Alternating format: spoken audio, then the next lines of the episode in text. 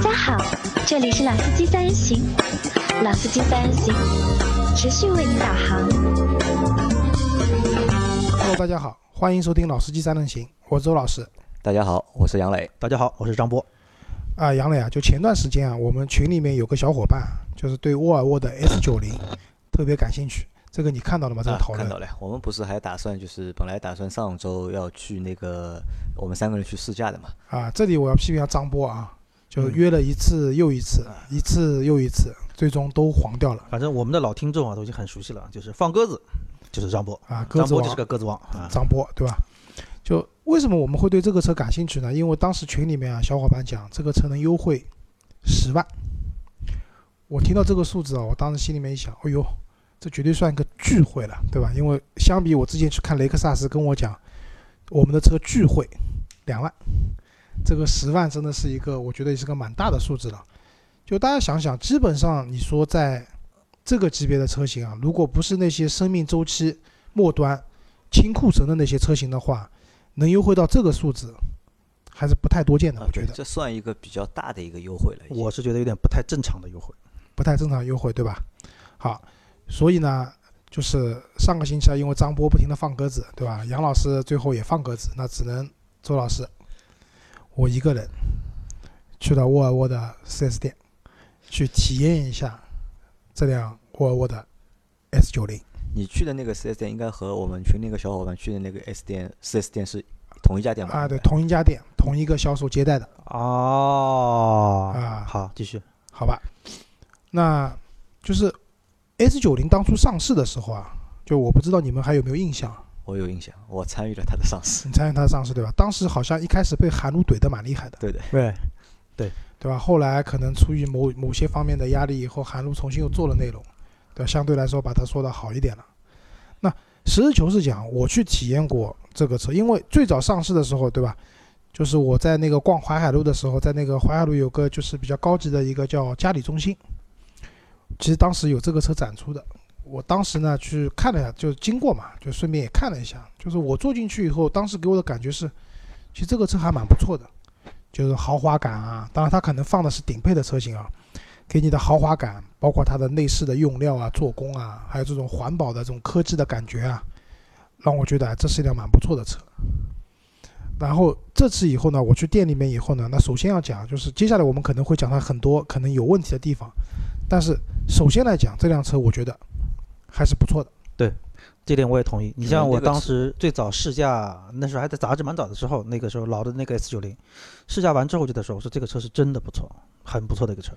因为这个车当时上市的时候，我差一点点就买了，就买了，而且当时要买的话还不止买一辆，当时公司准备买两辆。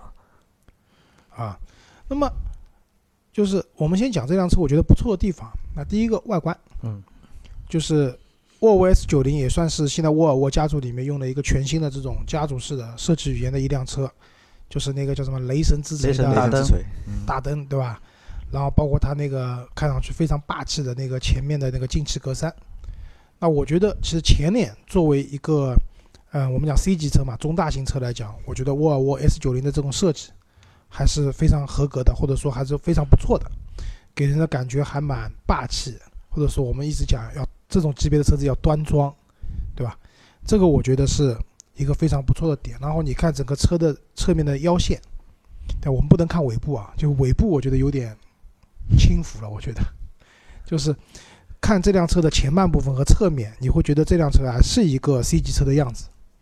那对于很多买 C 级车，你可能有商务接待的要求，包括家里面呢要坐的舒服的要求，其实这辆车基本上百分之七八十吧是可以满足的。对。而且我说句实在话，就是因为前段时间参加过一个论坛嘛，在那个中南海搞的，他当时的所有的接待用车就是沃尔沃的这个 S 九零，所以整个车队开进来的时候，哇，那个实话说，那个派那个气场真的是蛮强的。嗯好，讲过外观后，我们进去啊，我们先不讲配置这些东西。第一个最直观的感受，这个后排超级大，超级大。就大到什么程度啊？我我敢讲，就是因为宝马五系也好，奔驰 E 级也好，我都开过或者体验过，比他们都大。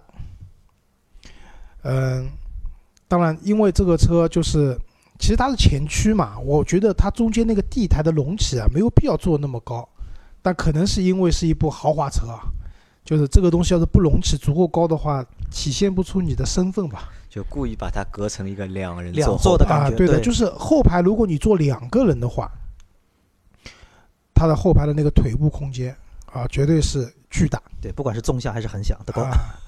嗯，其实横向其实还好，因为横向它没有明显的说这个车很宽，但是纵向的这个，嗯，怎么讲，就是它的那个空间非常大。那个正好讲到横向嘛，因为沃尔沃呢还是倡导一个家庭安全这种理念的品牌，我觉得这点蛮好的。它它的展厅里面的每一辆车，都会在后排放一个安头安全座椅安全座椅，嗯，啊，我觉得这个是一件蛮好的事情啊。那么，因为我现在的车子放了安全座椅以后啊，就是我的老丈人、丈母娘或者我爸妈坐在后排的话，其实蛮挤的，车子还是有点小。那么我去，因为我看了一下那个安全座椅和我现在用的这个品牌的大小上还差不多。那我跟我老婆在沃尔沃的那个 S 9 0的后排体验了一下，虽然它横向距离不是特别大，但是呢，因为它的腿部空间大，你的腿相对来说可以斜过来放，也弥补了它横向空间因为放了安全座椅以后被吃掉的这样的一个尴尬。所以两个人坐后排，就在一个安全座椅占掉一个位置的情况下，两个人坐后排，这个舒适度还是可以的。对，如果说它那个中间地台的隆起能再做的低一点的话，那我觉得更好了，对吧？那那除了空间以外，那还有这个车给你的感觉就是，因为展厅里面基本上我们认为是新车嘛，那坐进去以后啊，真的没有什么异味没什么味道。嗯，啊，就是我们相信，就是沃尔沃讲的来自北欧的这种环保啊，这种理念啊，我们都是认可的。那我觉得，其实这辆车从这几个方面来看，再加上它有十万块钱的一个优惠的情况下，那我是觉得总体来讲它的性价比还蛮高的。那这个车十万优惠好之后多少钱是？有几个版本？目前是它一共五个版本，T 四就是低功率版的 2.0T 有两个版本，然后那个高功率版的有三个版本。就 T 五有三个版本。对的，它的价格的话是从三十多万起，一直到，嗯五十多万，五十五万多吧。你这个三十多万应该是小四十万吧？应该啊、对的，三十六万多吧，我如果没记错的话。但是这样的，最低配的那款车基本上是没有的就 T 四最低配那个版本是没啊。有对的，所以要买的话，基本上就 T 四的那个致远版，就是高配，那个车的官方定价的话在四十万左右。四十万左右。对，然后优 T 五的致远版的话是四十四万多。那你优惠十万的话，那至少还是要需要三十四万啊，嗯，啊，对的，所以你要买到三十万以内的这个车型的话，可能没有，它最低配的没有。然后它 T 五的中间那个版本销售奖也几乎没有，要不就买顶配的五十五万那辆车，五十五万优惠完了以后，其实还是蛮贵的。因为如果优惠完四十五万的话，其实说句实话，BBA 的任何一部这个级别的车子你都能买了啊，所以这个也是问题啊，我们后面讲。那么我当时就蛮疑惑的嘛，然后销售也很热情，对吧？但是销售热情的话，有个问题啊，就是我不知道这是不是沃尔沃 4S 店的通病呢，还是通福祥的通病？就门口停车好难停啊！好吧，就因为我们讲沃尔沃，不管怎么样，自己说自己是一个豪华品牌嘛，那你去就展厅门口停车的话，这个感觉真的很不好。两个点，一个是门口横七竖八的停了各种各样的面包车、小车，对吧？他们保安我不知道是没有能力管还是不去管。啊，第二个开到他们四 S 店门口那个院子的时候，没有停车位。没有停车位。然后让你停在某一辆车的后面或者前面，你在看车的过程中，随时随地把你叫出去移车，那我觉得这种体验是蛮差的。那么刚才讲到，就这个车，其实总体来看啊，我觉得在优惠那么多钱的情况下，其实性价比是蛮高的一辆车，但是我们看到它的销量又那么低，这是为什么呢？让我猜一下，S 九零二零一八年至今卖了多少辆？一八年至今嘛，对，五个月四个月。一月到四月。啊，四个月的时间，超过七千台了吗？呃，超过。啊，超过了。八千，也超过，不到一万一万应该。一万一一千台。也超过，啊，一万一千五百六十四台。好吧，对，但是即使这样的话，你平均下来的话，一个月就两千多台，也就两千，对，就我们怎么去看它这个销量？就是我们想一下它一个它的那些同级的竞争对手，就是宝马五系也好，奔驰 E 级也好，奥迪 A 六也好，就那些车每个月的销量，人家一个月干出了他半年的销量，对对对，因为那些它的竞品都是一个月在一万多台。那我觉得不要讲 BBA 这三辆车了，对吧？讲这个车它是无法逾越的高峰。你看凯迪拉克凯迪拉克对，XTS 一个月五千多台，对吧？能达到这个量，我觉得沃尔沃的 S 九零就很成功了。好，那么往下讲，就是为什么呢？对吧？我我去体验过以后啊，我觉得还是有些原因的。那首先一个绕不开的品牌，刚才杨磊讲到 BBA，我觉得沃尔沃这个品牌怎么讲呢？就是自己定位可能是一个豪华品牌，但在你们两位心目中，你们觉得它是豪华品牌吗？嗯，就是一个北欧家用车嘛。啊，对，来一个来自北欧、来自北欧注重安全的品牌。对打个比方讲，萨博啊，现在没有了。就当年萨博在国内有一段时间还蛮蛮蛮火的陆地飞行秀，啊，陆陆上飞行秀、陆地飞行秀，对吧？嗯？就什么蛇形绕桩啊这些东西，我第一次去看那个萨博的飞行秀以后，我也觉得很激动，对吧？拿着自己的派利奥也去玩那个什么一百八十度掉头啊什么的。但是，一样道理，你们觉得萨博是个豪华品牌吗？绝对不会是啊。不会，对吧？我觉得萨博是一个做涡轮做的还不错的运动型的品牌，实际上也运动家轿吧，我觉得对，也就是个运动家轿的概念，对吧？九三九五对对吧？这些车子我觉得也就是个运动家教，但萨博当时卖的很贵的，对吧？同等级都可以买到宝马了对大涡轮、小涡轮、啊，大 T 小 T 对吧？对花头蛮牛的啊，啊，这也是为什么萨博到最后没有了，对吧？因为我觉得这个是跟你的定位有关系的，你非要和那些就是真正的那些豪华品牌车型去比，对吧？然后你可能在某些方面是有一定的优势的，但是市场最终买单的这个概率还是小的。就举举个最简单的例子啊，就是那天我看完车嘛，我回去以后，我丈母娘问我你去看什么车了呀？那以前我跟她说我去看奔驰、看宝马、看雷克萨斯，啊，老太太都知道的。那我跟她说我去看沃尔沃了，那我丈母娘就一脸茫然，什么是沃尔沃？对吧？那我不能讲说老人不知道的品牌，它就不是一个好的品牌，不能这样讲。但是很多时候，大家买 S 九零这样的级别的车子的时候，是希望得到身边的人，包括家里的亲属啊，包括你的同事啊，包括一些你的生意上的合作伙伴的认可的。但如果这份认可度不够的话，往往会让大家觉得，我买这辆车可能还少点东西或者缺点东西。说到这里啊，我正好有个问题想问啊，就是大家可以想一下，就是什么样的用户会选择 C 级车或者中大型轿车？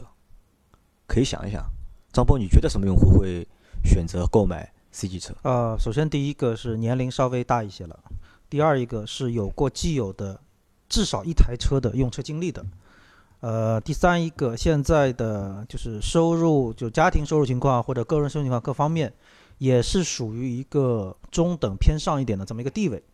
然后呢，同时就是他对于这种质感的，你比如说我们不说奢华什么样，他坐坐进去那种质感。那种相对高级的感觉，用料的那种相对高级的感觉，这个他是一定在意的。同时，这个车的口碑是必须要还可以的。那周老师呢？那个我之前啊，就是做过一辆车的上市传播，当时我提出概念是说，你要做一辆 B 级车的话，我们还是 B 级车，没到 C 级车啊，做一辆中型车的话，你这辆车一定是既要有品牌，又要有产品，两者缺一不可。对，因为便宜点的车子呢，你品牌弱一点，产品做的强点，人家也买单；或者说像大众这样产品不怎么样的，但是你用品牌强，人家也买单。但是到了这个级别以后，B 级车，那么到 C 级车 S 九零这个级别的话，品牌一定要很强，产品也一定要很强，两者更加的缺一不可。对刚？刚张波讲上一点年龄的，那我同意的。为什么？就是说，我觉得二十多岁可能就是比较很年轻的人，去买一辆这种行政级或者商务型的车子的人不会太多。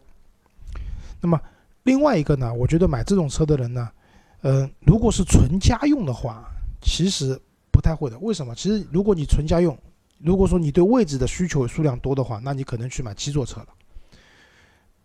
如果说只是一辆轿车五个位置能满足你日常使用的情况下，你其实是没有必要去买一辆 C 级车的。哎，对 B 级车的空间，比如说帕萨特这样的车子就，够用了嘛。对，空间上已经绝对是足够足够了。够用的，对对吧？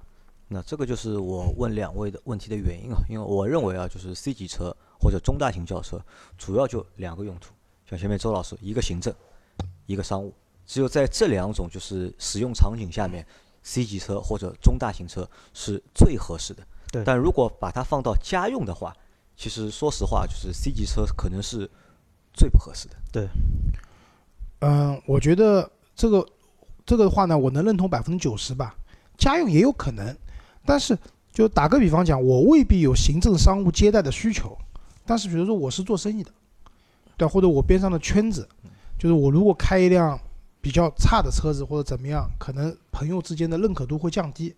那这样的人也会去考虑买一辆相对来说好一点的，比如说宝马五系啊，商务型的车嘛，对吧？啊这种车。虽然我平时也就一个人开，但是为了彰显我是有实力的，对吧？也会也会选择这样的车型去买。对，所以在这个情况下面，或在这个场景下面，用户选车，可能我觉得就是放在第一位的，还是一个就是品牌，就一个品牌的的豪华度或者是高级的感觉。我觉得品牌的被认可度是很重要的。就是再举个例子嘛，就是我们家楼下有个人买了一辆夏朗，啊，夏朗，就夏朗其实还是一辆不错的车子嘛，也不便宜的，对吧？但是在我妈的口中，就是楼下谁谁谁买了一辆面包车，面包车，对，买了个图案的，那图案都不是，就是面包车，就是在她看来面包车这些车就是面包车，夏朗就是个面包车的就是跟你在路上看到的五菱宏光是一样的，对吧？但你要开一个 G 幺八的，就是你妈的感觉会不会有所改变？哎，G 幺八又不一样了。对，G 幺八因为这个认知度高了，他啊他会说这是个商务车。对，就是开一个 G 幺八这样的车子的话，老人会讲这是个商务车，虽然他说不出是什么牌子、什么型号，他会说谁谁家买了一个商务车，特别大那个车子，对吧？那这个是 G 幺八的价值所在嘛，对吧？那么我们讲回到就是 S 九零啊，就 S 九零这个车的品牌的就沃尔沃的这个品牌的被认可度，相对来说是比较低的。偏弱。对吧？我们举个比，就是我们以现在举例啊，BBA 我们认为是豪华品牌的第一阵营，对对吧？奔驰、宝马、奥迪，基本上妇孺皆知，对吧？好像生活在我这个家庭的老人，因为我做汽车的嘛，长期在我的熏陶下，他们知道凯迪拉克，对吧？知道那个雷克萨斯，雷克萨斯嗯，对吧？可能还会知道类似于像什么，嗯、林肯这种，啊因为比较那个年代进进中国就是年代相对比较早的对吧？但是像比如说沃尔沃，他们认知度是不够的。那我相信啊，就是在买这个级别车型的的时候，这个方面的考虑的权重是很高的。对，它不，因为如果你比如说买个 V 四零或者 V 六零这种比较偏个性的，或者说偏自己使用的车子，你不知道就不知道吧，没关系的。但我已经我已经买一辆这样的一个相对来说比较偏行政偏商务的车子的话，别人也不知道，那就这个就问题来了，那么怎么彰显我的实力呢？对吧？可能周老师这样讲，大家会觉得周老师有有点俗啊，但这个是车市里面消费的一个一个点，就大家可以问问自己，当你花到三四十万，甚至再高一点价格的时候，让你买一个小众品牌，你是否愿意？那我觉得这个不是俗啊，这是一个在购车过程当中所有用户要做的一个必选项，对，说到必须要做的一个选项。对，说到这个事情啊，我举两个例子啊，呃，就前段时间我也在群里说，我前段时间在做沃尔沃，那当时为了沃尔沃呢，我其实也是有这么一个考虑，就是说，因为这个品牌我本身很喜欢，但是我现在不知道什么人样的人会买它。结果那天巧了，我在洗车，边上一辆九零的车主，年龄不大，差不多应该也就是大概四十岁左右，看着一个一个男性，那聊北京人，然后我就在说，哎，是医生律师吗？呃，不是，他是做那个外贸的。啊，然后呢，我就说，哎，你怎么会买这个车？他说，第一，我回国时间不长。我说你原来在哪里？他原来在瑞典，回国时间不长。然后呢，回来之后呢，他其实第一时间他是想买辆大车，因为他倒是觉得说，一让家人坐得更舒服一点，这是必须的。然后呢，看了一圈 BBA，看完之后呢，他就他当时跟的原话就说，那些车对我来说太嚣张。太嚣张，太嚣张、太高调，这是一。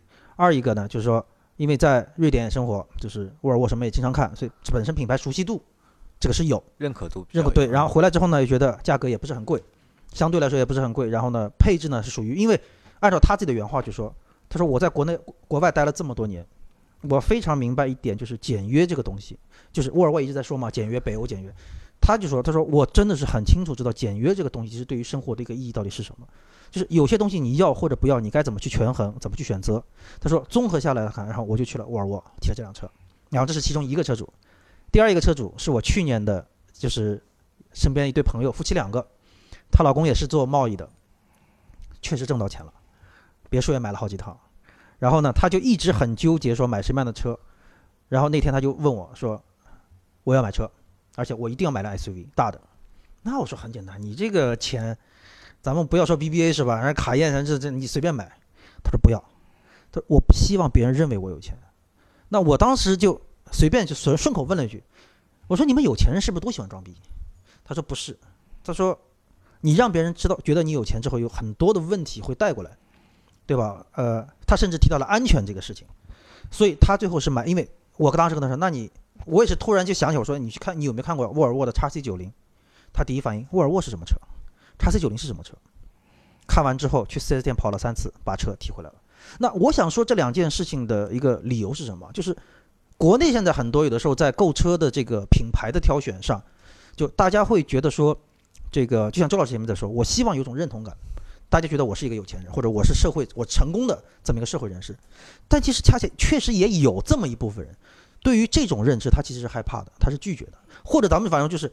当我没有钱的时候，我会觉得说，我有钱了一定要怎么样怎么样。但真到了那一步的时候，肯定是不一样的想法了。这是一二一个，我真的是觉得说，你像北欧这种，就是像沃尔沃这种提倡这种风格的东西啊，在国内做的太少，并没有让很多人知道。就包括我前面说那个北京的车主，他在说句话，他说：“哎，你跟我聊这么多，他说他看我开的福特嘛，他说你是想换这个车吗？”我说：“不是，我说我是现在在做沃尔沃的广告。”他说：“这样真的给你个建议啊，你们多出点广告。”他说：“作为一个沃尔沃车主，我甚至外面我都看不见沃尔沃的广告。”他说：“这个你们的车怎么能卖得好？因为卖得不好，所以没有没有钱做广告。对，所以我是想说的一点就是说，因为周老师刚才也在说，就是这个东西的知名度没有，那可能也有的时候也是个恶性循环，就是你没有知名度，你没有销量，你越没有销量，你更没钱做这些投放。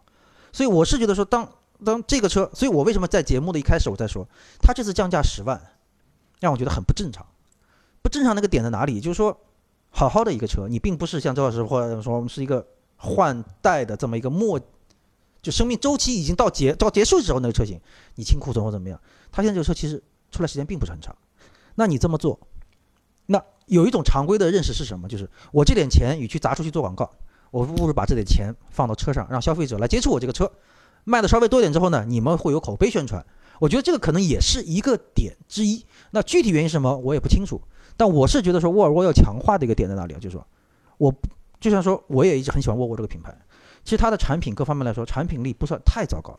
那在这个情况下，你没有办法让别人知道你的好，这个就很讨厌了啊！我来接张波的话，就是张波的意思呢是，其实品牌 OK，对吧？产品也 OK，缺的是什么呢？缺的是一个在。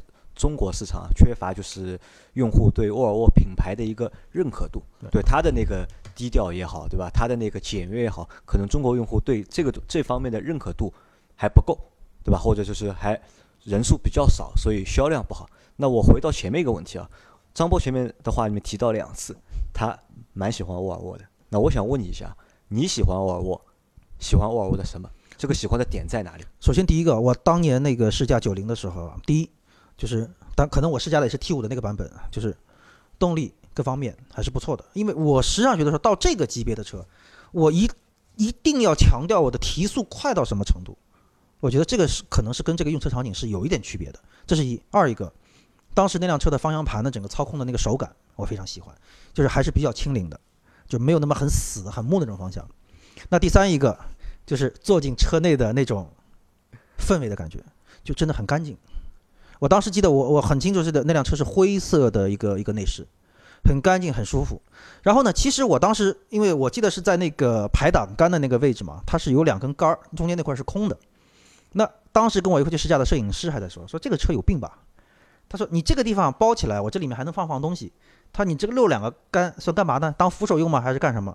那我当时也是很随意的，因为我那个时候还在用一个小手包，里面放手机什么的，我随手把那个小手包往那个空档里一塞，下车时候一拿。然后我跟他说：“我说，你可能觉得这个东西是一个很奇怪的设计，但对于我来说，我觉得这个设计就非常棒。但再加上呢，往后走，就是说，相对来说，可能就是我对北欧的，因为很早之前大家在聊移民的那个事情嘛，我也我也在说，就是移民美国我是肯定不去的。人移民多对吧？移民欧洲，其实我兴趣也不大，我个人还是比较偏向于北欧的那种感觉。北欧也是欧洲好吗？对，就是我们就是所谓的那种欧洲，就是什么像法国啊，像像这种地方啊，我可能会更偏向于那些北欧的小国，什么就是靠近北极圈，就类似这种地方。那可能我是带着有这种的一种感觉在里面，所以我始终会觉得说，沃尔沃的那个设计，它其实是很原、很忠实的反映了那个地方的那种文化。啊，首先讲张波对移民这件事情功课肯定没做好，移民北欧没有可能的，对我就是说嘛，移民嘛，我就是这么说，对吧？除非你找个北欧的女的结个婚，对吧对？这只是个说法，。所以我现在还在国内嘛。那另外一个，我觉得张波刚刚举的例子啊，就是都代表了两个相对来说比较小众的人群。对，一个是已经很有钱了，我希望别人认为我没有钱。对，那这样的人本身就小众，而且这样的人到最后会选沃尔沃的概率也不高的。那那话讲回来，就是刚才讲的品牌，我们吐槽了很多嘛。那我再吐槽个关于终端的问题，就终端，就是沃尔沃的一家 4S 店，对吧？邀请车主去或者准车主啊去参加什么活动啊？吃小龙虾，吃火锅。就我觉得和这个品牌不搭，你知道吧？调性有点不搭对吧？就因为这点的话，呢我倒是建议啊，就是沃尔沃，一个是可以学学像蔚来，对吧？蔚来一辆车还没交付呢，对吧？当然，大家认可这是一个逼格很高的品牌，为什么？因为他做了很多让大家觉得这个品牌很高级的事情，什么请诺贝尔的得主、诺贝尔奖的得主过来跟你们分享啊，对吧？然后花了重金在就是北上广深啊、南京啊这些主流的城市里面的最繁华的地段，去造他的 new house，让大家去体验啊。对吧？这个东东西一下子就是，即使我还没有开上他的车，但我认可啊，这是一个好的品牌，对吧？因为很多买未来的人啊，其实都是 BBA 的受众，只是觉得说可能买 BBA 有点太多了，对吧？然后我想换个电车，那会去选择它，对它？的受众肯定不是说买十几万、二十万车的人，对对吧？那啊，即使你不学未来，对吧？你还可以学一下你们的。我不知道这个叫同门小弟呢，还是什么小弟，对吧？领克，领克？就领克，我觉得给大家的感觉也是一个相对来说格调蛮高的品牌，对吧？去到它 4S 店会给你看到这种北欧的，源自于北欧的这种极简风格的这种店设计哎店头的设计啊、装潢，对吧？而且领克我觉得做的很好一点，全国统一零售价，一分钱优惠都没有，哪个销售敢给你优惠，直接滚蛋回家。嗯，对，这是销售原话跟我讲的。那我就觉得我买你这个车，我就不担心自己买亏了。对吧？因为你这个是今天优惠十万，对吧？我买的时候我在想，哎呦，会不会过两天优惠十二万？十二万，对，就大家都是追涨不追跌嘛，对？那我觉得这个品牌的格调也没有在，至少在终端，我去过了几家终端的店，都没有树立起来。其实我觉得还有一个很关键的点啊，就是刚才周老师在说跟他们比，其实我倒是想说一句话，他还不如学学凯迪拉克。为什么？就是我们现在倒过头来想一想，就是卖的好的这些车，它其实品牌文化的输出基本都是成功的。从大众最早的拥有桑塔纳，走遍天下都不怕，那个时候它这个品牌调性就已经出来了。然后 BBA 那个时候官车、运动车坐的舒服的车，就它每个车都有它自己的特点在。凯迪拉克刚进国内的时候销量也不好，但是所有的伟大源自一个勇敢的开始。就这句 slogan 开始推出来之后，就它整个品牌文化给人感觉就是很积极、很进取。相对来说，呃，你说年纪可能稍微小一些，就它这种品牌文化输出是成功的。沃尔沃有什么？你想到沃尔沃，除了安全，可能几十年前的还在说的安全安全，所以刚才周老师在问你的朋友是医生还是律师，到今天了。那其实说到这个点，我也插一句，就是前段时间其实我们我在做沃尔，我也在提了这个点，我们应该放弃掉沃尔沃那个既有的品牌形象了。我说那个东西跟现在，尤其跟中国市场，其实是有很大的问题的。就是关于安全这个点呢，其实之前我跟杨磊讨论过啊，就是其实沃尔沃安全真的安全，为什么？很多和汽车安全相关的这种发明是沃尔沃发明的，而且它也很伟大，它没有申请专利。对的，对于沃尔沃来说，就是所有的就是百分之至少一半吧，就是和汽车相关的安全的技术也好比如，说安全带，三点产品也好都是由沃尔沃开创的。而且它在发明了这些安全技术之后，都没有去申请专利，都是开放的。然后开放给所有的车企使用。我记得前两年 V 四零上市的时候，对吧？它有一个行人气囊，就是当发生碰撞，行人倒在引擎盖的时候，它会弹出个气囊保护行人。其实这些理念是都是非常先进、非常好的。沃尔沃肯定也是一个非常安全的品牌，但是反过来说，奔驰不安全嘛？对，宝马不安全嘛？我想说的也是这个点。到今天今时今刻，你还只能用安全来做文章，就像这谁不安全？现在对所以其实能到这个级别买到这个价位的车子，它的安全性，已经毋庸置疑了。就我觉得不会有明显的说谁家的安全性是不好的，对吧？一定是好的，哪怕是日系品牌都是好的。所以如果你还在主打我是安全的，怎么样？我觉得这个已经有点太单一，甚至讲过时了。对，就是就像我前面说的，品牌文化这个东西，就这个品牌会给你什么样的感觉，你不知道。什么样的人买这个车，现在也很模糊。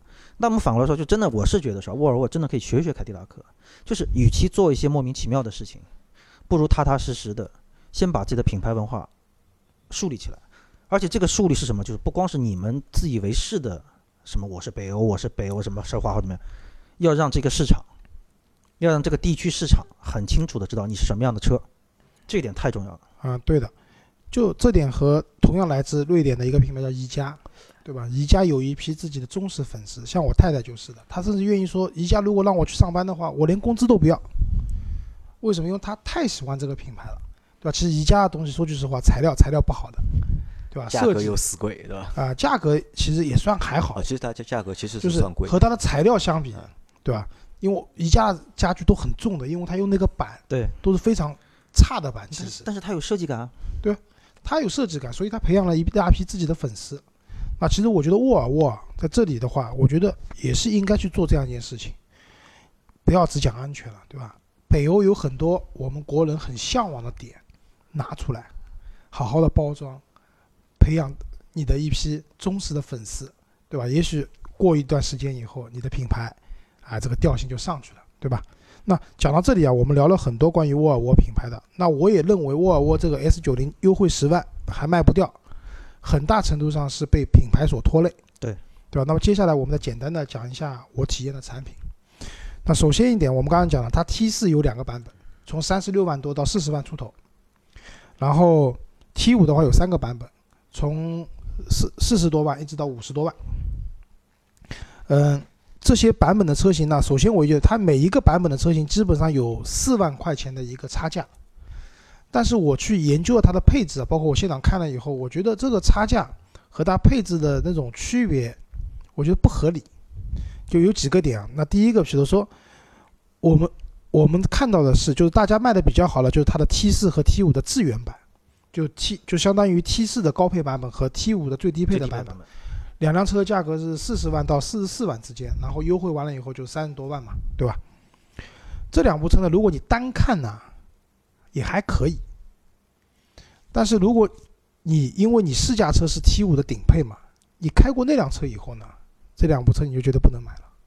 因为顶配首先一点，它一个全真皮包裹的一个，座椅也不是不光座椅，内饰整个就内饰包括仪表盘什么都全真皮包裹的，纳帕的真皮。顶配是纳帕皮，对，啊，这个手感也好，包括它营造出来的豪华感很强。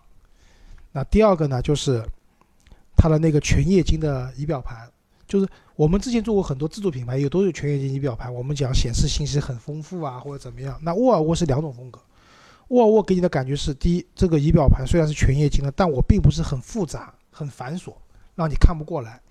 但是呢，该有的信息我都显示。打个比方讲，你车子开过限速的路段，它有那个摄像头会去拍那个进限速标志的，在仪表盘上会体现出来，这条路限速五十公里、六十公里，就类似这样的一些小细节，我觉得做得很好的。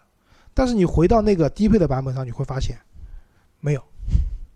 然后低配的版本的车型呢，它也是液晶仪表盘，但这个液晶仪表盘我觉得就山寨了，就讲的难听点，挺山寨的。左边、右边是分别是温度和油量的显示，这两个格子是本来就做好的，然后里面是 LED 的灯光光源。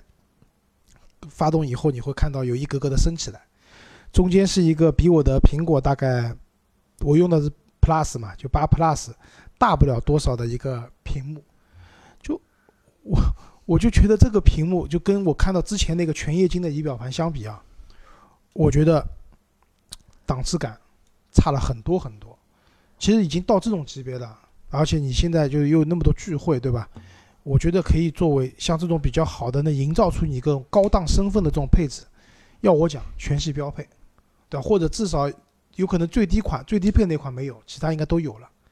那还有一个就是沃尔沃的那个车联网，就类似于我们讲的什么昂斯达啊这些东西啊，奔驰互联啊，它的车子要买到 T 五的版本才有，就是叫沃尔沃什么 On Call，On Call 对，对吧？低配版本是没有的。那我觉得你已经是这样一个品牌的水平了，这个东西，而且这个东西也是跟安全有关的，对吧？你又是标榜自己安全的，也没有全系标配。那我觉得，就当家去，可能我去买这辆车，我冲的是它的资源版，可能优惠完了以后就三十万出头的这样一个价格去买这个车的。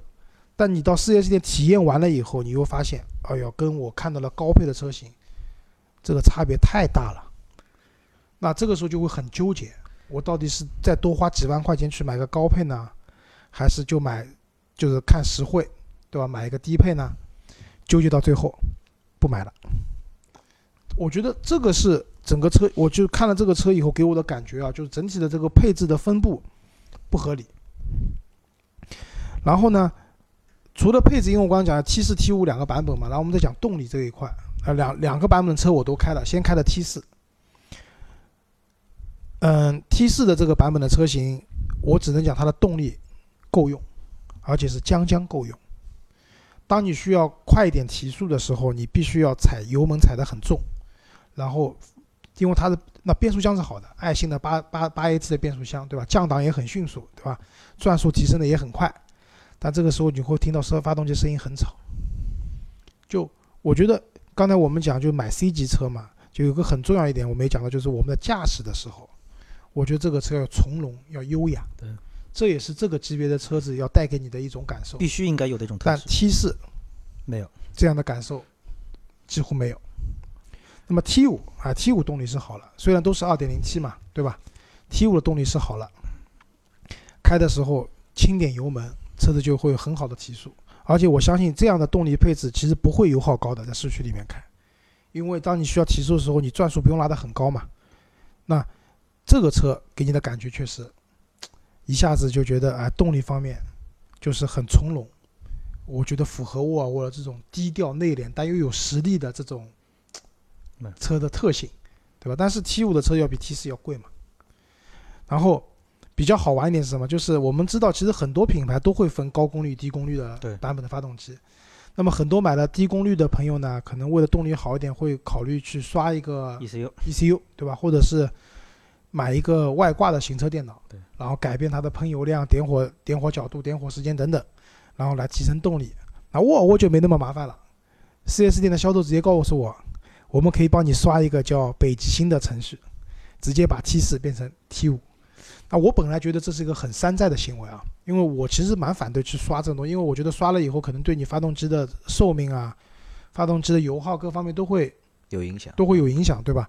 但我回来查了一下，哎，你还别说，沃尔沃真的是有官方这个可以刷这个 Polo Star 的这个程序的，而且你花钱刷了这个程序以后，瑞典的总部还会给你发一个 Polo Star 的标给贴在车上就给你认证的，对吧？啊，还有认证的。那我觉得这是个蛮好玩的事情。那这个事情，反正我原来是在大众上，但是也就是很早早，嗯，我们说也得有快得有十年了吧。那个时候曾经有过这样的事情，就是说他在国内授权的那些店，你去刷完之后，他德国原厂第一是给你的档案做这个登记，你刷过了，刷的是第几代的版本，完了之后呢，也是属于官方认证有，但实话说这两年是真的很少看到了。那就是我觉得这是一个蛮好玩的事情，我不能说它对或者不对啊。那么照这样讲的话呢，那我觉得其实真没有没必要去买 T 五这个版本了。就买一个 T 4四的高直接刷配就可以了，啊对吧？然后可能需要花点钱，也可能和经销商谈了以后就免费帮你刷，因为我看论坛里面他们刷个程序就十五分钟，我觉得这是一个蛮好玩的事情。其实我是想说一个点在哪里啊？就说沃尔沃现在国产了，S 九零国产了，但是呢，它并没有用国产的方法在做国产的车，它还是在用国外的很多思路。就咱们反过来说，就像我刚才说的，我喜欢什么简约或者这种，但是在你是个实际销售的终端市场，对于你这种所谓的简约，是不是接受？这是一。如果你是纯进口车，那我没有办法，对吧？你现在已经国产了，国产完了之后，这个市场的反馈已经在这里摆着，你的销量也在这里摆着了。问题到底出在哪里？我不相信他们不知道，为什么没有改变？为什么还是这么一如既往的这个坚持这些东西？那说到这个，我说一个小花絮吧。跟可能这跟这个没有关系啊。因为我前两天在论坛里好像也有段时间了，好像有半个月了，看到有人说那个吉利的李书福，说舒福总啊怎么样怎么样怎么样。因为我们上次去参加那个论坛的时候，其实就是吉利搞的一个那个叫中国的一个叫什么，就是智能汽车的这么一个高峰论坛，包括什么美国前交通部长、联合国的、什么瑞典的啊都来了。当时发生这么一件事情，就是沃尔沃的 Global 方面希望李书福的发言用他们的发言稿，然后呢，李书福同志走上讲台之后，当着台下所有的人的面，把他那份发言稿塞进了自己的口袋。然后呢，从另外一个西装口袋里拿出了他自己那份发言稿，讲的东西就很接地气，而且是很针砭时弊，说的就是非常透彻。所以在这个点上，就我后来跟其他同事也在开玩笑说，就是你们国产了，啊，你们现在老大是中国人，但你们并没有真正的尊重中国市场，就还没有你们并没有真正的尊重你们这个中国老板。包括从这车型上，我们可以看出来，你如果是真的尊重这个市场的这个车型，你国产之后，你的配置是不是该调整？你的设计，你说大的东西不要变，小东西是不是要调整？对于一个市场来说，老百姓现在买车很简单，你符合我的需求我就买你，你不符合我的需求，你再怎么样，咱们反过来说，早 N 多年我们就说加一个 L 是一个很可笑的事情，我们现在倒过头来看，可笑吗？一点都不可笑，这就是市场需求。我们不要说中国人是不是浮夸，中国人是不是要面子怎么样，就是加了 L 你卖得掉。那你作为一个商人来说，你为了更好的市场成绩，做这种针对市场的一部分改变，是错吗？是丢人吗？我觉得并不是。但是沃尔沃似乎就死咬着他那份倔强，那份傲性，那就把车卖上现在这个局面。张博讲的这件事情，对吧？正好跟我下面想讲的一件事情是有关联的。大家知道，沃尔沃现在全系所有的车子，2.0T 四缸发动机，我不能讲它不对，对吧？小排量、涡轮增压、降低油耗、环保，这是大趋势，没问题。以后都用电车了，一缸都没了。但是事实情况，在中国这个市场上面，在这个级别的车型里面，你必须要有大排量的车子提供给大家选择。对，比如说宝马的五四零对吧？奥迪也有3.0的发动机，对吧？奔驰也有。好，也许这些车子只是卖给极少部分的一部分人，大家是不会去买3.0六缸的发动机的车型的，因为又贵，油耗又高，对吧？